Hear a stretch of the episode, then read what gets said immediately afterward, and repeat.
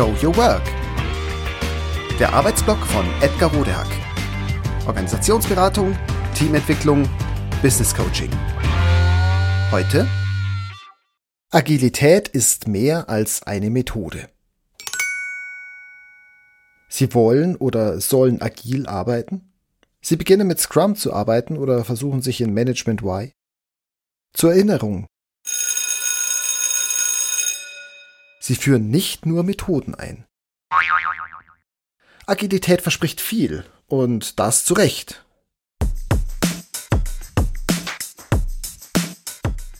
Ergebnisse werden schneller und besser erzielt, Kundenwünsche, deren Machbarkeit und Unternehmensziele werden auf sehr gute Weise zusammengebracht. Das Know-how der Mitarbeitenden wird maximal genutzt, die Motivation steigt. Die Organisation wird wendig und schnell Kunden und Mitarbeitende und Zulieferer werden zufriedener. Die Methoden und Instrumente sind nachvollziehbar, eingängig und lassen sich einfach einführen. Die Vorteile liegen also auf der Hand. Warum ist der Schritt hin zur Agilität manchmal trotzdem so schwer? Verändern möchten sich Menschen und Organisationen oft dann, wenn sie unzufrieden sind. Wir sind weniger gut, als wir sein wollen und können wir sind zu unflexibel, zu langsam, zu ineffizient.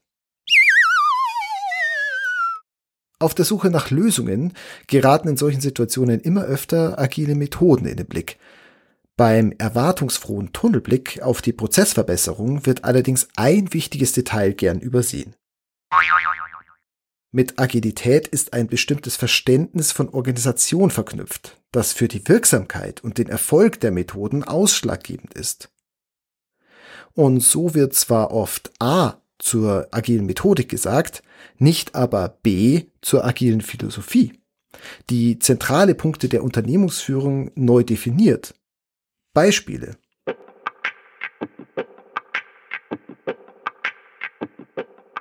Verantwortung. Alle sind am Erfolg des Projekts oder der Unternehmung beteiligt und möchten dafür auch verantwortlich sein. Es ist notwendig, dass sie Verantwortung übernehmen dürfen und es auch tun. Und zwar allgemein im Rahmen ihrer Möglichkeiten, besonders aber im Rahmen ihrer Rollen. Motivation, Vertrauen, Kontrolle. Jeder ist von sich aus motiviert, sich mit allen seinen oder ihren Mitteln für die gemeinsame Sache einzusetzen. Entsprechend werden Vertrauen groß und Kontrolle klein geschrieben. Randnotiz. Kontrolle im Sinne von Überprüfung der Ergebnisse wird als eine wichtige organisatorische Aufgabe angesehen, wofür die Gruppe und nicht der Einzelne verantwortlich ist, zum Beispiel ein Manager oder eine Managerin. Fehlerkultur. Es ist nicht möglich, genaue Vorhersagen zu machen. Unwägbarkeiten bestehen immer. Deshalb sind Fehler nicht zu vermeiden. Fehler sind positiv, denn nur so ist Lernen und Besserwerden möglich. Fehler werden von allen getragen, die ganze Organisation lernt daraus. Denn das agile Weltbild erkennt an, dass dies ohnehin die Lebenswirklichkeit ist und insofern ohne Alternative. Wertschöpfung und Erfolg. Nicht allein rechnerische Größen sind ausschlaggebend, auch qualitative Dinge sind sinnhaft und wertschöpfend. Zum Beispiel Kunden- und Mitarbeiterzufriedenheit und Lernerfolge. Randnotiz. Damit nicht auch agile Organisationen Gefahr laufen, dies zu einem leeren Postulat verkümmern zu lassen, ist dies als strukturelles Element in die agile Struktur eingewoben. Zum Beispiel in den entsprechenden Rollenauffassungen oder der Feedback-Methodik. Diese Beispiele machen deutlich, dass Agilität einen vergleichsweise starken Wertewandel vollzieht. Unternehmensziele und die Wege dorthin werden anders als bislang definiert. So ist nur konsequent, dass viele der herkömmlichen Strukturen und Managementmethoden im agilen Umfeld nicht nur weniger zu guten Ergebnissen beitragen, sie verhindern sie sogar. Konkret bedeutet das zum Beispiel häufig, dass trotz vereinbarten agilen Ablauf diplomatisch-politische Einmischungen stattfinden.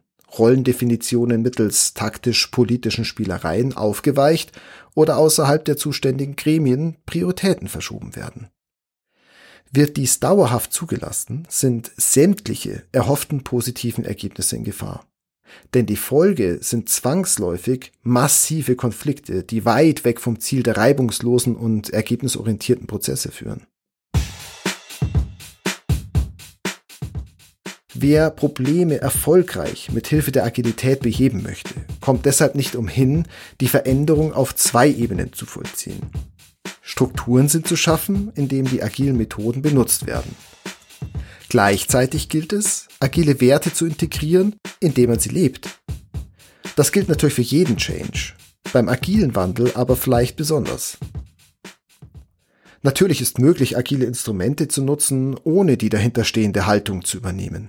Damit beschwört man unter Umständen aber Konflikte herauf, die nicht nur kurz- und mittelfristig die angestrebten reibungslosen und lösungsorientierten Prozesse verhindern, mit welchen man ja gerade Probleme beheben und bessere Ergebnisse erreichen möchte.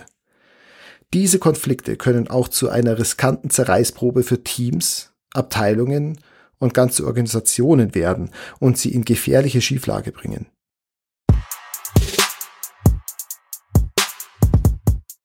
Um dies zu vermeiden, erliegen Sie zunächst besser nicht den Verlockungen der agilen Methodik.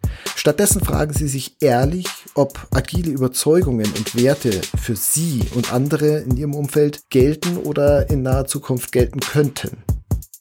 Sind Sie, Ihre Chefs, Mitarbeitenden, Kolleginnen, Kundinnen und Zulieferer bereit, Kontrolle abzugeben, Vertrauen in den Einzelnen und in Gruppenentscheidungen zu haben eine entsprechende Fehlerkultur zu etablieren, Privilegien und Status abzugeben etc. Sind sie wirklich bereit, nicht nur A, sondern auch B zu sagen und eine agile Organisation zu werden? Erst dann go for it. Denn dann wird es sich lohnen. Das war Show Your Work. Der Arbeitsblock von Edgar Rodehack. Organisationsberatung, Teamentwicklung, Business Coaching. Mehr über mich erfahren Sie auf www.rodehack.de oder direkt im Blog auf www.trellisterium.de. Wer mich kontaktieren möchte, kann das gerne tun unter info@rodehack.de oder auf LinkedIn. Vielen Dank fürs Zuhören. Bis bald.